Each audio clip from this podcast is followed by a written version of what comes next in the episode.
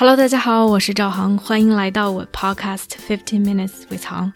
作为一名专业的人生教练，我专注于个人成长、内在探索。如果你对自己和他人充满好奇，想更深刻的了解自己，并通过行动创造属于自己的自由生活，那么我们一起踏上这个神奇的旅程吧。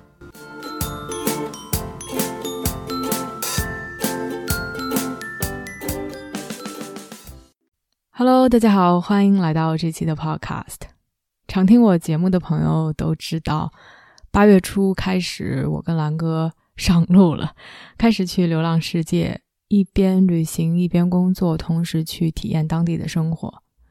最近很多朋友都在催更，说想听旅行路上的故事。我也真的是从我们上路开始到现在，虽然有很多很多的想法，很多很多的话要说，但是一直没有。真的是坐下来去梳理，然后尤其是最近的一些体验、心得、感受、冲击和想法，所以想把它做成一个系列。这个系列就是我在瑞典的这个餐厅农场里面以工换宿的一个系列。然后今天是这个系列的第一期节目。我不知道大家对于旅行和旅行路上的想法这件事情的看法吧。因为很多时候我旅行时和朗哥一起，所以如果真的只是纯旅游 （pure traveling） 的话，很多时候其实除了你去点餐，除了你去和别人正常的一些 small talk、一些比较小的对话以外，其实大多数时间都是我们两个在交流，我们和自然和我们去的地方的这些景物事物的交流。更多的是一种纯享受、纯放松的感觉。你说和当地人的交流，肯定会有一些小小的对话，但并没有是说很深入的去了解他们，或者是去认识他们。当然，如果你是一个 solo traveler，你自己一个人去旅行，可能更愿意的和别人去进行交流，那是一个 a different story 吧，是一种不一样的体验。所以。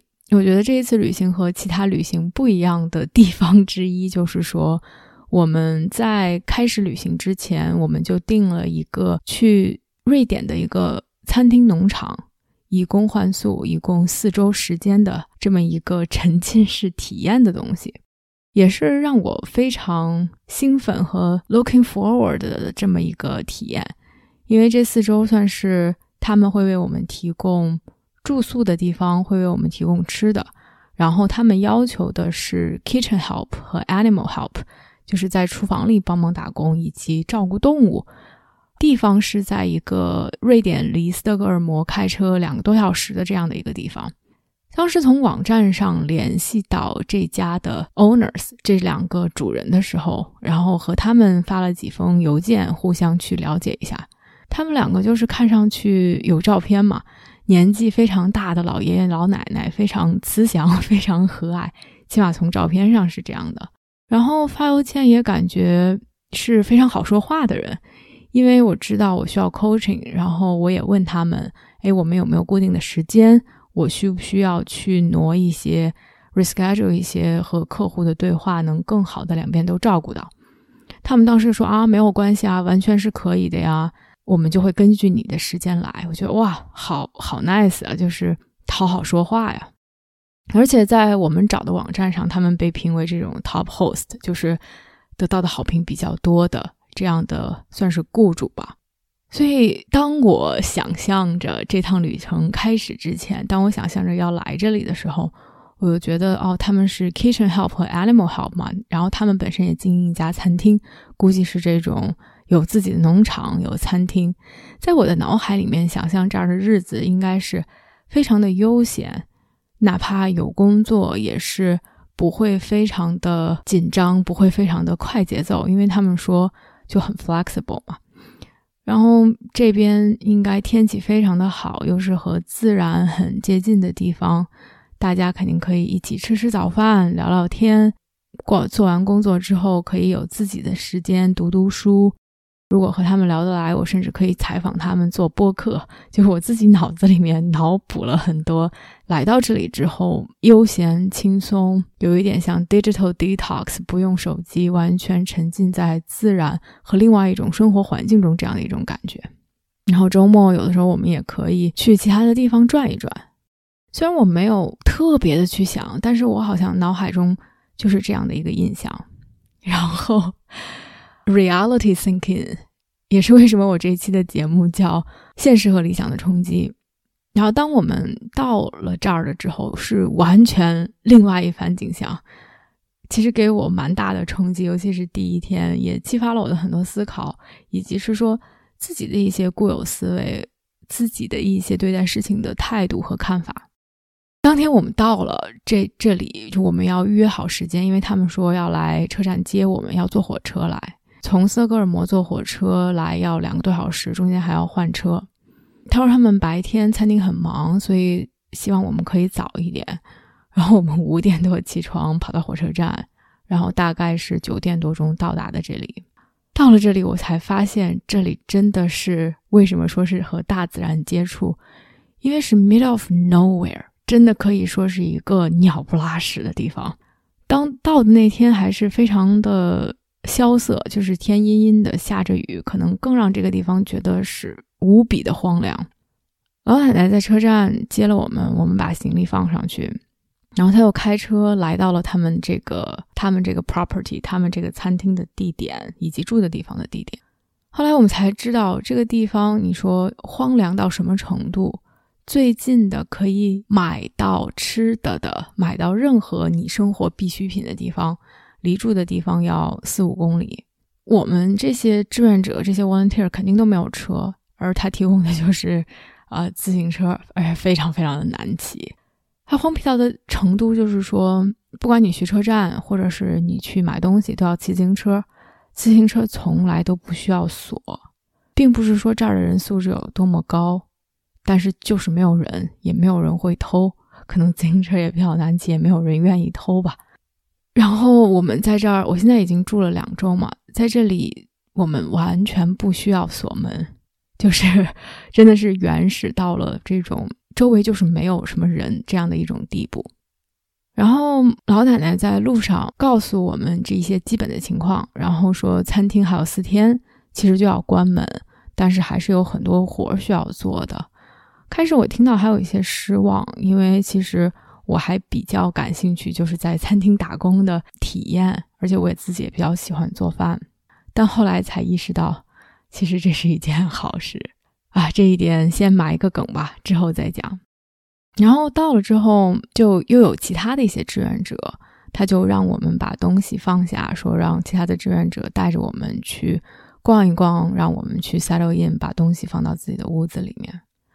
然后这个时候可能才是。慢慢的、逐步渐进的体验到我们之后的生活环境和这件事情对于我们来说意味着什么。其中有一个小姑娘就把我们带到了我们住的地方。我们住在二层，但是二层里面有不同的房间。我们两个肯定是住在一起，但是其他的志愿者就有自己的房间，或者甚至有两个人分享同住在同一个屋里。就是它这个屋子是那种就像一个百年古宅。都是这种木头的，你从一层走到二层，上这个台阶都会吱吱嘎嘎的响。然后上去房间就非常非常的老旧，也非常的简单，有两张单人床拼成的这样的一个双人床。然后角落里面有一个小小的桌子和一个椅子，就像小学在学校里面上课的那种小桌子、小椅子一样。然后是一面窗户。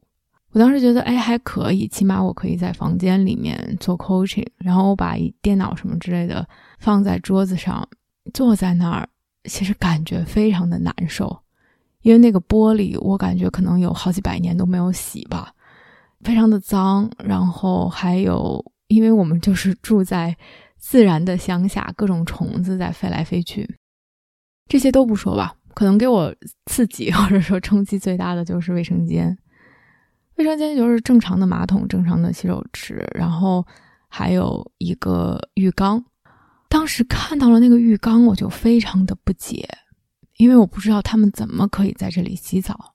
因为他的房子其实就是这种屋顶是斜的，你可以想象，就像我们小时候，如果大家画一个房子，就是上面一个三角形，底下一个长方形这样的一个房子，所以它的屋子确实是一个斜檐屋，而二层的这个洗手间就是在这个斜斜的屋檐下面，这个屋檐下面正好就是它这个浴缸，所以就是说，如果你要站着洗澡是不可能的，它正好就卡在那个地方。就是它的这个高度是非常非常的矮的，当时觉得应该没有人会用这个洗澡的地儿吧，但是又没有其他的地方可以洗澡，所以我就问了一下另外的志愿者，我说：“哎，你们是在这儿洗澡吗？你们怎么洗澡啊？”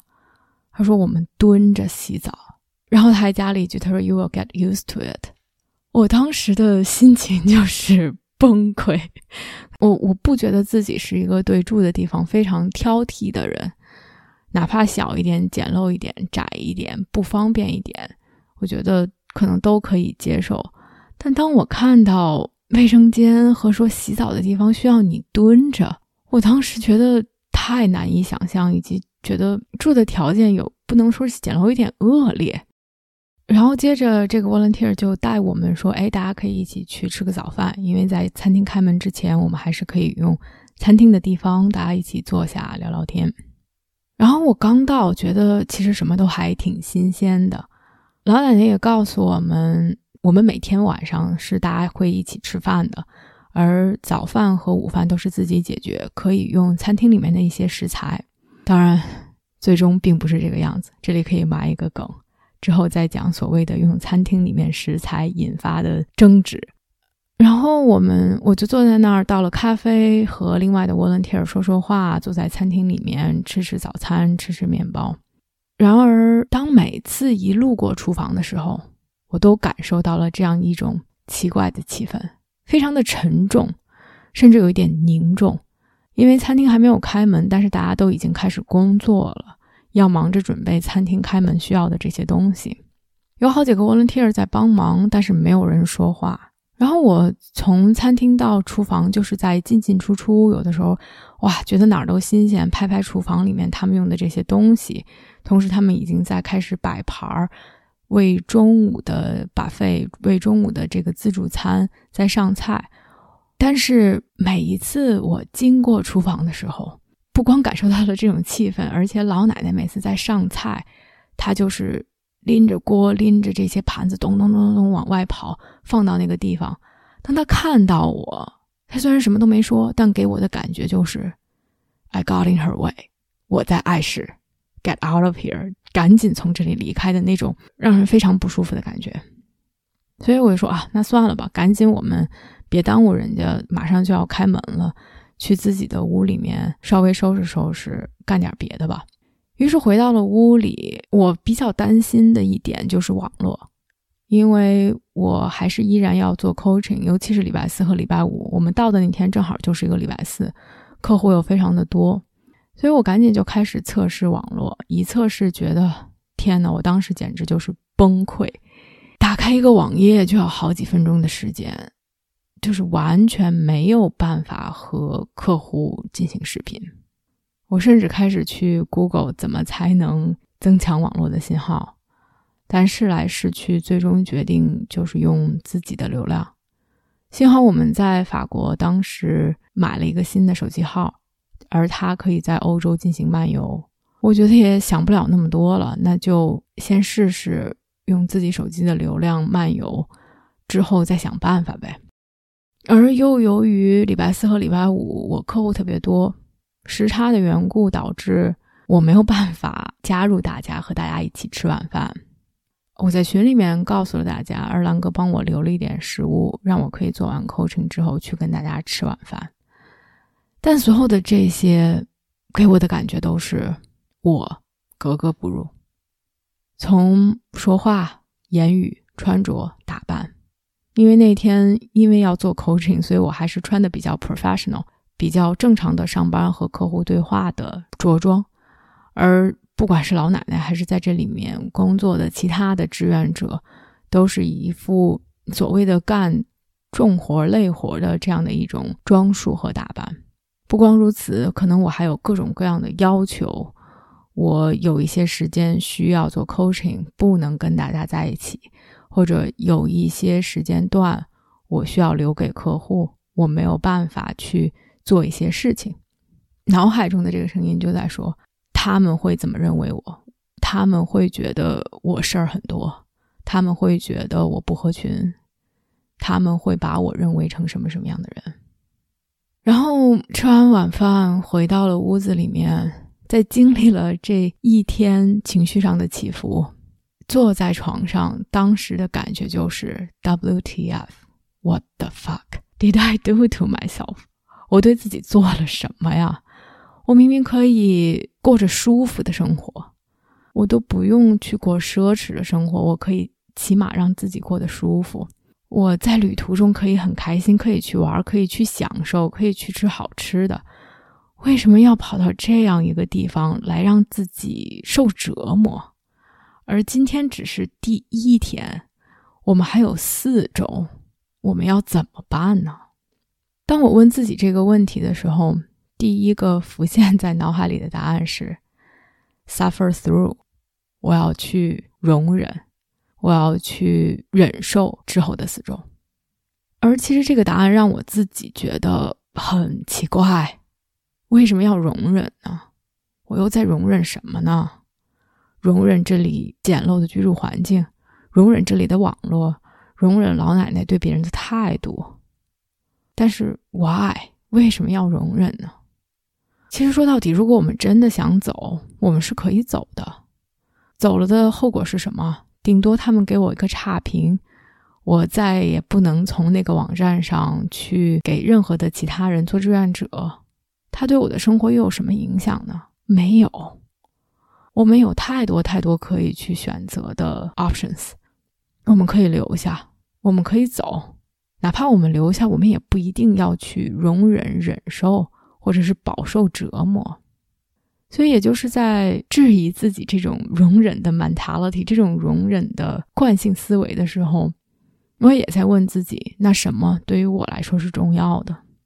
其实说到底是 commitment，因为哪怕我们走了，没有任何的所谓的实际的后果，我也不愿意去这么做，因为我想去 honor my words。我告诉了他们，我们我们要在这里待四周，他们也是根据我们要待四周去计划了他们需要干的工作。如果我们走了，还是会给别人带来影响的。而对于别人的 commitment，不管是对这儿的工作也好，对于我客户的 commitment 也好，对于我来说都是非常重要的。然后除此之外，其实是在这里的体验。我们想来这儿的原因，也是去想体验一些不一样的生活。而其实我们就在体验不一样的生活。我不想每天拉着脸，让别人觉得他们好像欠我什么，而不高兴的去过这四周。因为说到底，这是我们选的，哪怕和我们想象中的不一样，这也是我们的选择。有一些事情不在我们的掌控之中，而其实还有很多是我们可以把控的。我也许无法改变这里的居住环境，我无法改变房子的结构，让我们可以站着洗澡，我无法改变这里的网络烂得一塌糊涂，但是我可以去解决问题，我可以去用自己的流量。我可以和他们去商量，改自己的日程，和客户去协调，同时和老奶奶去协调，让自己的工作，不管是 coaching 还是这边的工作，都变得更愉快一些。当时想来就是想做一些所谓的出格的事情，想体验一些不一样的生活，想亲眼所见，亲身体会。在最普通的瑞典人民在过着什么样的生活？在这个鸟不拉屎的地方经营一个餐厅是什么样的一种体验？同时可以遇到并且了解到来自世界各地的志愿者，他们在本自己国家生活的状态，他们来这里的想法，他们的目的，他们的感受，而这些其实是在任何一个其他的旅行中都无法感受到的。同时，依然我可以有我自己的时间，我可以安排除了工作以外的时间，我去做什么？我依然可以跑步，我依然可以录播课，我依然可以有自己的想法，有自己的感受，也让这些想法、感受和现实去碰撞。而其实，当我想到这些，当我开始去把这种 suffering mentality，这种我一定要去忍受、容忍和饱受煎熬的思维方式，变成了一种，哦，这就是现实，和我想象中的不一样。但是，还是有一些东西我是可以改变的。当我想到这些，我变得更加的平静。而两周前，当我刚到这里的第一天。真的可谓是 roller coaster，像坐了过山车一样，从惊讶到失望，到生气，到烦躁，到低落，再到后来平静的去接受，甚至是期待，期待之后的体验，期待看到这些冲击之后自己所做出的调整和成长。而两周之后，当我坐在这里来录 podcast 的时候。我其实是异常的平静，所有的一切都没有改变。那些不在我掌控之中的东西，我也并没有觉得我们住的有多么的好了，吃的有多么的好了，所有的一切都变好了，并没有。但是让我觉得，很多时候其实我们是活在自己的小泡泡里的，就像在我来之前把这里想象的那个样子一样。而如果我们不把自己从泡泡中带出来，不把泡泡戳破，不让自己去和现实撞击一下，可能我们都不会知道现实到底是什么样子的。我们也不会发现自己的强大、自己的智慧、自己的坚韧、自己的形状、自己的棱角。我觉得，也许我们都需要这样的撞击，去更好的认识自己。更好的认识这个世界。好啦，啰里吧嗦的说了这么多，只是讲了第一天的一些心路历程感受，之后还会出很多在这里的一些体会。欢迎大家留言、评论、分享，我们下期见。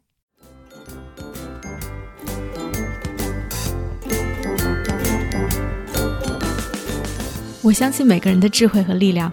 如果我们可以把内在的探索转化为行动，这个世界就会变成一个更美好的地方。感谢大家的收听。如果你喜欢我的节目，欢迎点赞、评论并分享给身边的一个朋友。Have a nice day.